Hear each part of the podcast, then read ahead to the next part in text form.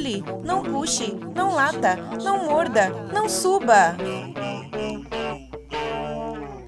Ei, meu nome não é não. Bom dia, boa tarde, boa noite, pessoal. Olá, ouvinte, tudo bem com você? Você está ouvindo Meu Nome Não É Não, o podcast que traz resenhas de livros sobre o comportamento canino e propõe uma conversa sobre essas experiências e estudos na área. Este programa é produzido por nós. Eu sou a Nayara Lima, da Dog Be Good. E meu nome é Miriellen Campos, da Alcão. A edição e vinheta deste programa são do Henrique Inglês de Souza. Antes de começarmos, nós convidamos você que está ouvindo esta oitava edição do Meu Nome Não É Não pelo SoundCloud para curtir essa edição e acompanhar o podcast. Nossas publicações acontecem todos os domingos pela manhã. Você também pode acompanhar a gente pelas redes sociais, curtindo a nossa página no Facebook, o meu nome não é não, e acompanhando a gente nos nossos Instagrams. O meu é arroba alcão, com dois U e underline, depois do U, e arroba dogthegood da Nayara. Agora, se você quiser saber mais sobre nós, pode entrar no nosso blog, o endereço é meu nome não é não, arroba wordpress.com. Neste podcast a gente vai apresentar o livro A Cabeça do Cachorro, é o segundo podcast sobre o livro. Então o título do livro é A Cabeça do Cachorro, o que seu amigo mais leal vê, fareja, pensa e sente. É da Alexandra Horowitz, a tradução é da Lourdes Serre, do Rio de Janeiro, em 2012 e o e-book que a gente leu foi de, é uma terceira edição de 2013.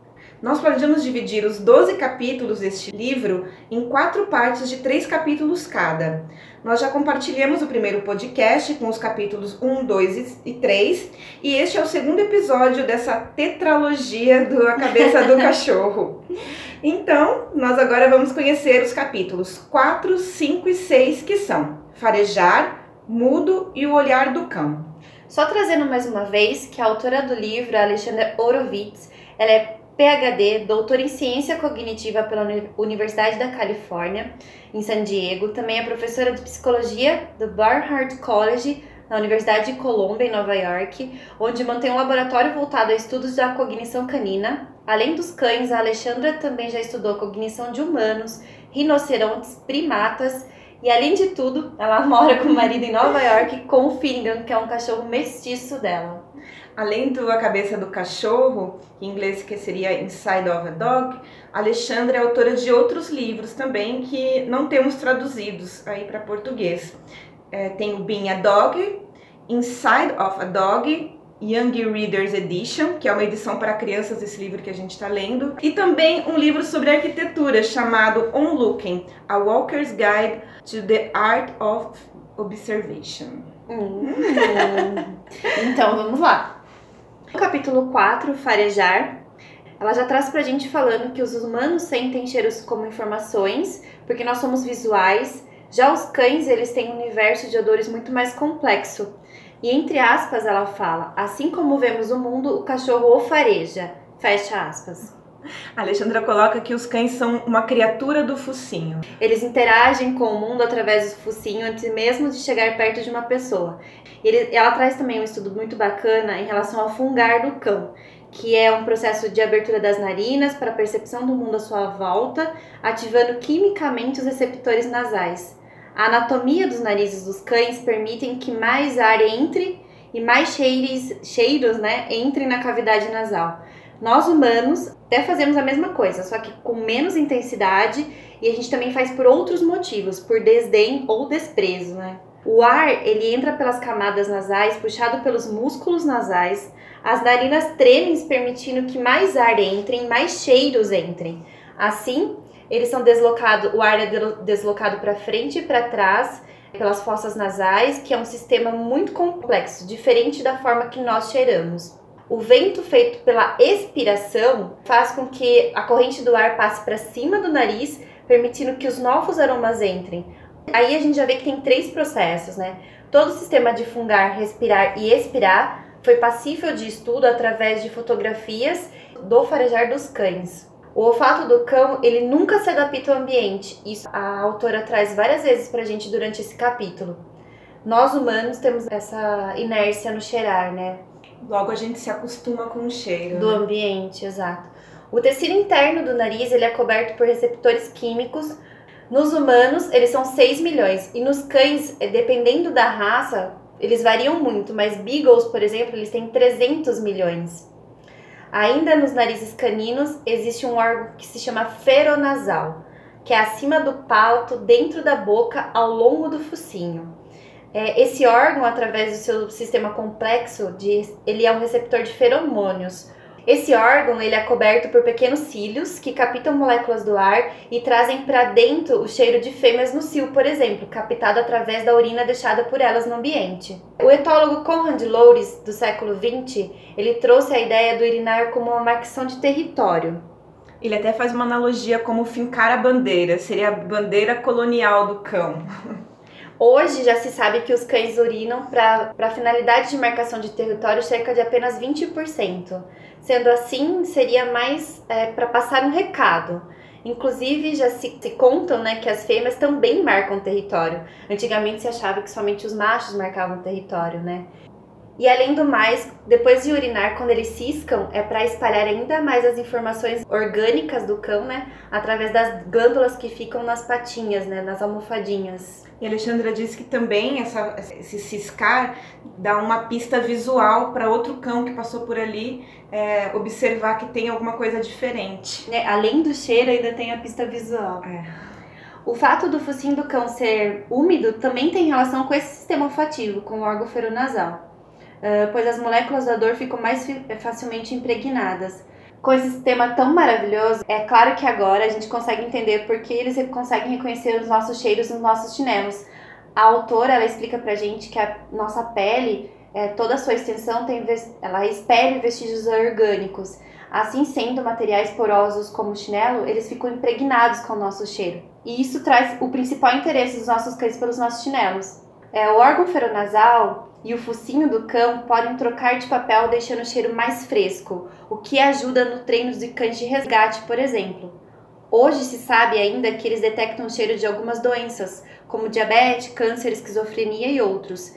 Em estudos já comprovados, os cães chegaram a errar pouquíssimas vezes ao praticar esse tipo de reconhecimento. No mundo moderno, é, com os banhos, com essa coisa de passearmos e não permitir que os cães cheirem durante o passeio, não permitir que os cães lambam né, a urina do outro cão e etc., a gente acaba tirando um pouco do, desse mundo de reconhecimento à volta dele, né? Dessa forma deles reconhecerem o mundo à volta dele. É mesmo. Uma das coisas interessantes sobre os cheiros é que ele marca o tempo também. O odor ele pode ser mais forte ou mais fraco com o passar dos minutos, horas ou dias, né? Além disso, eles podem mudar ao longo do dia. De manhã é um cheiro, à tarde tem outro cheiro, dependendo da relva, enfim. Os cães podem ainda cheirar as emoções. A adrenalina, por exemplo, gerada quando estamos em perigo, é inodora para nós. Só que para os cães, como ela, ela nos provoca diversas reações fisiológicas, eles conseguem sentir esse cheiro. Essa capacidade também se estende para doenças, como a Mirielle falou, e tem um estudo que os cachorros erraram apenas 14 vezes de 1.272 testes de detecção do câncer. É muito pouco, né? Incrível. Eles acertaram muito. Muito. Agora, no quinto capítulo, Alexandra entra na área da comunicação dos cães. A autora diz que parte do encantamento que eles nos geram está na empatia que nós atribuímos a eles enquanto eles nos contemplam. A gente é um pouco egocêntrico, eu acho. Mas ao contrário do que podemos imaginar, eles têm uma rica linguagem composta por expressões, vocalizações e até odores. Alexandra ressalta que para percebermos que houve uma comunicação, basta observar se após uma ação ou gesto do cão, o outro cão muda o seu comportamento. Caso isso aconteça, as informações então foram transmitidas. É comum é, de quem fala também que se escute. Então, outro sentido importante para o cão é a audição. Os cães ouvem muito melhor do que nós, chegando a escutar o som de rato atrás das paredes, os cupins, as luzes de aparelhos eletrônicos. Cães também são bons em perceber as diferenças de entonações nas nossas vozes. Por isso é comum conseguir a atenção deles ao fazermos aquela pergunta clássica, né? Vamos passear? Do mesmo modo, diferenciam as vozes mais agudas das mais grossas, gostando das entonações como as, as que nós fazemos com os bebês, tipo bonitinho, bonitinho, fofinho. Pesquisas apontam que conseguem, que cães conseguem entender palavras e também percebem quando as falas lhes são dirigidas. É, ela até cita pra, pra gente no livro um caso de um cão que ele é, ele chama Rico, é um border collie alemão, que ele consegue identificar 200 palavras diferentes, né? E já se sabe também hoje que tem cães também da raça border, né, onde foram feitos estudos que são de 70 a 300 palavras diferenciadas por cães, né? É muito, muito incrível. Porém, a audição não é o melhor sentido do cão. Assim como nós, eles não têm a precisão da origem dos sons. Por isso, precisam prestar atenção ao ruído para identificar de onde ele vem. Já sobre produzir sons, Alexandra afirma que os cachorros são bem barulhentos. Ela até lamenta isso. Os sons expressam algo sobre o mundo: descoberta, perigo, status social, sexual, afiliação, medo ou prazer. Podem fazer diminuir ou aumentar a distância de alguém. São importantes porque eles auxiliam, deste modo, os animais a garantirem a sua sobrevivência e a sobrevivência da família. A maioria dos sons emitidos pelos cães é oral, os sons orais variam em quatro dimensões: frequência, choro, por exemplo, é agudo e o rosnado é grave. Duração, formato, como tons crescentes ou decrescentes, puros ou fraturados, e volume ou intensidade. Os latidos são sons mais conhecidos, mas existem outros. Os choros, guinchos, lamentos, lamúrias, uivos, gemidos são os primeiros sons produzidos pelos cães. E ainda ela fala que os uivos, eles parecem ser um comportamento herdado dos lobos, né? Que uivam quando eles estão separados, separados do grupo ou quando eles saem juntos para uma calçada, né? Então, uivar pode ser um convite a uma reunião ou uma celebração coletiva, né, entre os lobos. Em casa, quando a gente está assistindo algum filme que costuma ter algum grito, alguma coisa, provavelmente filme de terror, né? Se o Thor está dormindo, às vezes ele acorda uivando. Sério? É muito engraçado. Ai, que bonitinho. Agora, os cães riem. Segundo a Alexandra, sim. Ela escreve que podemos chamar isso de ofegar social, um arquejo ouvido apenas quando os cães estão brincando ou tentando atrair alguém para brincar com eles. Esse ofegar social, de acordo com a autora, é uma forma eficaz de começar uma brincadeira. É, e além de, do mais, né, é, descobriu-se que tocar uma gravação com som de risadas caninas em abrigos de animais reduzir os latidos, olha que bacana. Caminhadas compulsivas e ainda outros sinais de estresse encontrados nesses cães de abrigos, né? Então aí quem tem um daycare, estiver ouvindo e quiser fazer um teste quando, né, tiver muito alvoroço no daycare. Eu acho que seria uma boa ideia, um hotel, na hora de fazer os cachorros ficarem mais tranquilos, Ou mais mesmo felizes. numa clínica veterinária, clínica. numa internação, é. né? É um momento tão delicado para é. eles. Contem pra gente se vocês fizerem um teste. Interajam pelas nossas redes sociais. Bom, alguns etólogos acreditam que os latidos que os latidos não são sem sentido, mas é uma questão difícil de provar, porque muitas vezes os cães latem para eventos que não estamos vendo, que não tem uma plateia aparente e mesmo após o evento acontecer. A Alexandra coloca também, pense num cachorro latindo continuamente inúmeras vezes seguidas na frente de outro cão. Se existe algum sentido naquele latido, uma ou duas repetições já não transmitiriam? Mesmo assim, pesquisadores acreditam que o latido tem sentido e dependem do contexto. Pode ser para alertar, chamar atenção, convidar para uma brincadeira, mas também para expressar medo, desconforto, solidão, angústia, confusão. Os tons dos latidos podem estar mesclados com rosnados, lamúrios e uivos.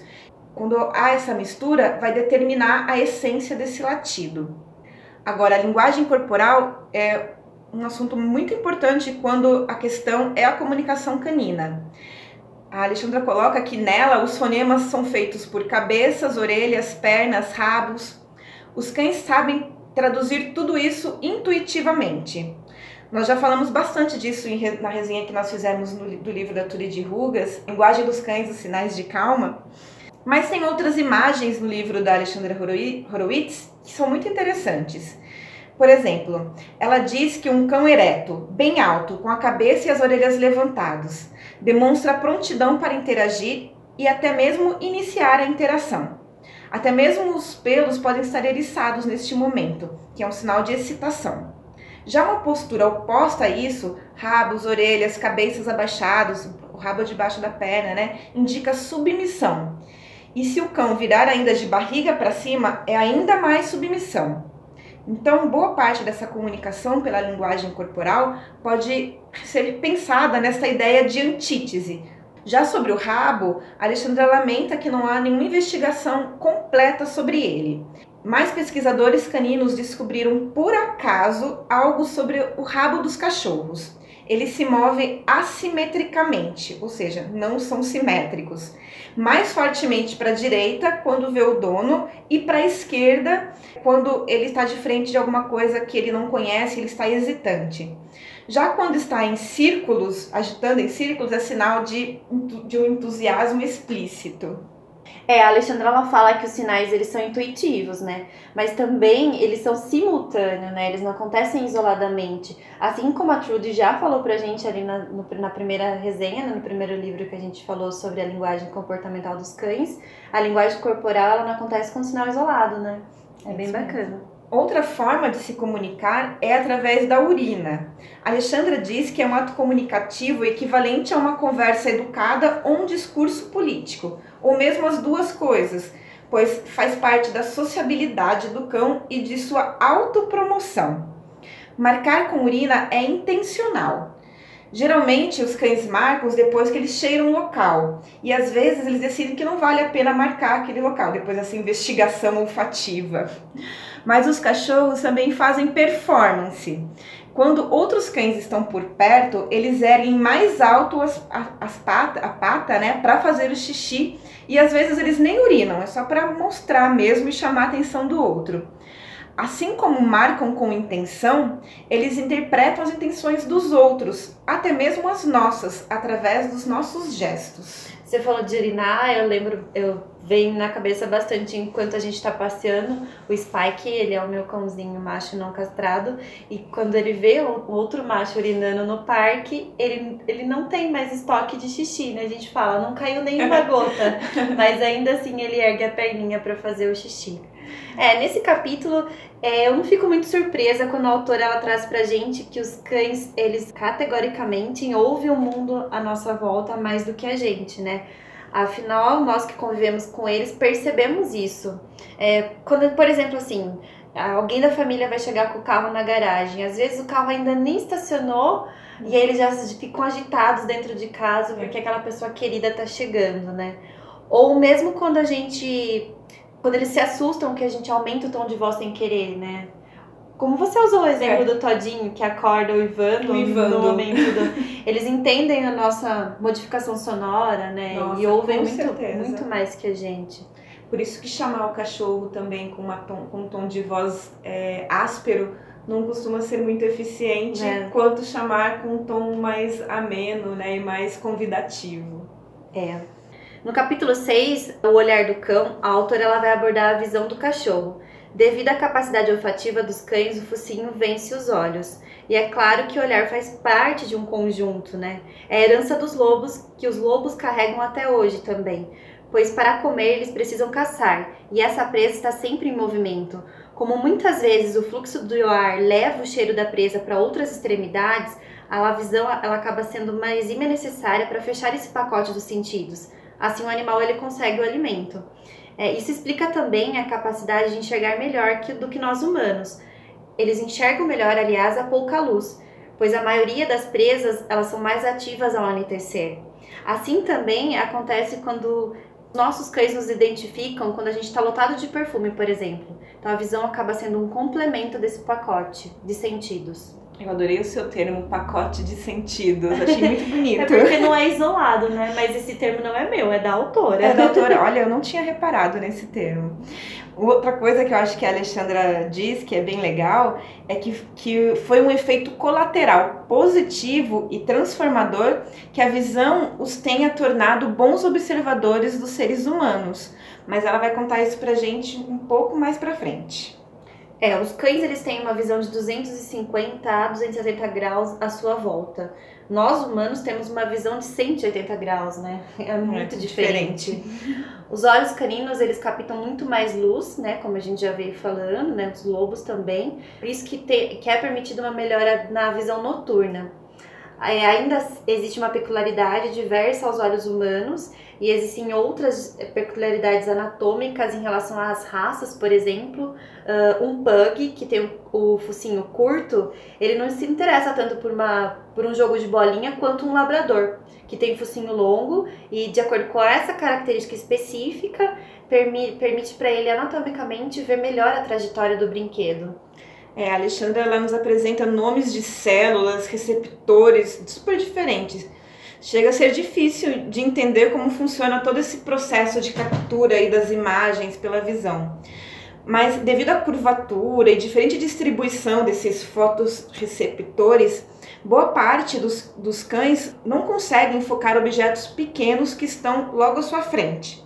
Já cães de focinho curto, que, é o, que muitas vezes também têm os olhos mais, né, mais para frente, mais pronunciados, como os pugs, que a que a Miriam comentou, tem uma facilidade nesse quesito. Ou seja, cães como pugs têm dificuldade de pegar bolinhas que atravessam o olhar, né? Mas por outro lado, eles focam melhor, melhor em objetos na sua frente, o que é oposto aos cães de, de focinho longo. Você sabe que eu ficava muito frustrada com o meu bulldog francês, porque eu jogava bolinha e ele não se interessava muito pela bolinha. E aí, depois de ler essa parte do livro, eu fiquei, é, desculpa, filho.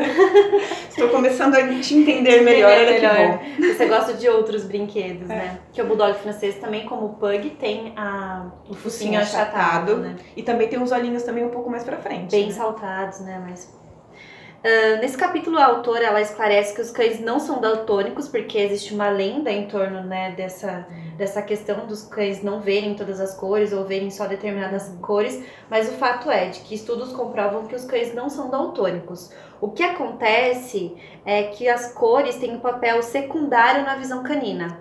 Humanos, eles têm três tipos de cones fotorreceptores, que são responsáveis para, pelos detalhes das cores, né? Cada um disparado por conta é, de ondas vermelhas, azuis ou verdes. Aí os cães, eles têm dois. Um é sensível ao cor azul e o outro é sensível ao amarelado meio esverdeado. Eles experimentam mais intensidade de uma cor quando ela está no espectro azul ou no espectro verde. Isso justifica também o motivo do nosso cão não mostrar preferências a algum objeto pela cor somente. Às vezes a gente acredita que o cão gosta tanto daquela bolinha vermelha porque ela é vermelha. Uhum. Talvez não, talvez ele associe a outros sentidos, né? Ao cheiro, a, a densidade, textura. textura, exato. Alexandra, ela até aconselha, se a gente for escolher realmente por uma cor, o ideal é escolher as cores saturadas, que eles enxergam melhor principalmente essa questão do contraste. Segundo a autora, como também são poucos os receptores deles, eles enxergam com mais intensidade o que está no espectro azul e verde. Por essa razão, uma piscina parecerá reluzente para um cão. E por fim, a gente pode afirmar que com a sua complexa anatomia visual, os cães veem o mundo mais rapidamente que nós, né? Ela detalha muito mais essa parte no livro, é, vale a pena muito dar atenção a essa parte, né? Eles conseguem ver fração de segundo antes de nós e eles enxergam mais rápido a mesma cena. Isso é bem legal também. Quer dizer, eles enxergam um pouco no futuro, né? Em relação a nós. Bem, são milésimos, mas. Milésimos de segundos mais rápidos do que, que nós. É, são, enxergam o futuro pra gente. É, também, agora, sobre como eles nos enxergam, fisicamente falando, Alexandra diz que os cães focam nossos rostos, mas não conseguem detectar nossos olhos tão bem. Por isso, eles enxergam uma expressão facial mais completa. Já um cão-guia, segundo ela, precisa conhecer o Umvelt humano, aprender o que significam guias e calçadas. Se você não sabe o que é um Velt, por favor, volte, ao... volte o podcast anterior para você descobrir no primeiro, segundo e terceiro capítulos do livro. O que é muito importante, porque a gente vai falar de um Velt mais adiante. É verdade. Entretanto, eles são melhores para aprender o que importa para nós em nosso mundo visual do que nós para entender o que importa para eles. Por isso que ela diz que eles são, eles entendem um Velt humano. Como a visão não é o sentido principal dos cães, eles observam algumas coisas melhor do que nós, cujo cérebro, nossa, nossa cabeça, né, é, ela vai imaginando algumas cenas. É bem comum a gente passar por uma rua, né, e a gente nem prestar atenção nas coisas, a gente está olhando tudo, mas a gente não está prestando atenção. Isso não acontece com os cães. Eles realmente olham e observam.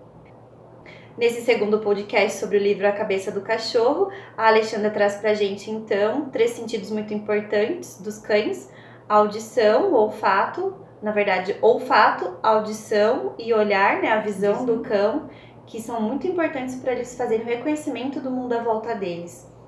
É, esse foi o segundo de quatro episódios sobre o livro A Cabeça do Cachorro. Então eu espero que vocês tenham gostado. Continue acompanhando os próximos programas e mandem críticas pra gente, dúvidas e sugestões e tudo mais que a gente está à disposição. Lembrando que nós estamos fazendo também os drops, que são programas que saem ao longo da semana eles têm um formato um pouco mais aberto. Então, eles são baseados em artigos, reportagens, a gente está pensando em filmes. Eles são apresentados ou só por mim ou só pela Mirielle. E nós também temos planos de ter convidados para os Isso. drops. então, fiquem atentos. Curtam, acompanhem a gente no SoundCloud ou pelo WordPress, que é o nosso blog, para não perder nada, né? Já as resenhas dos livros são postadas nos domingos sem horário certo, mas são aos domingos. Se você tem tá de boas aí no domingo, quer aproveitar o tempo, estudar um pouco, então fica ligado que todo domingo tá saindo uma resenha.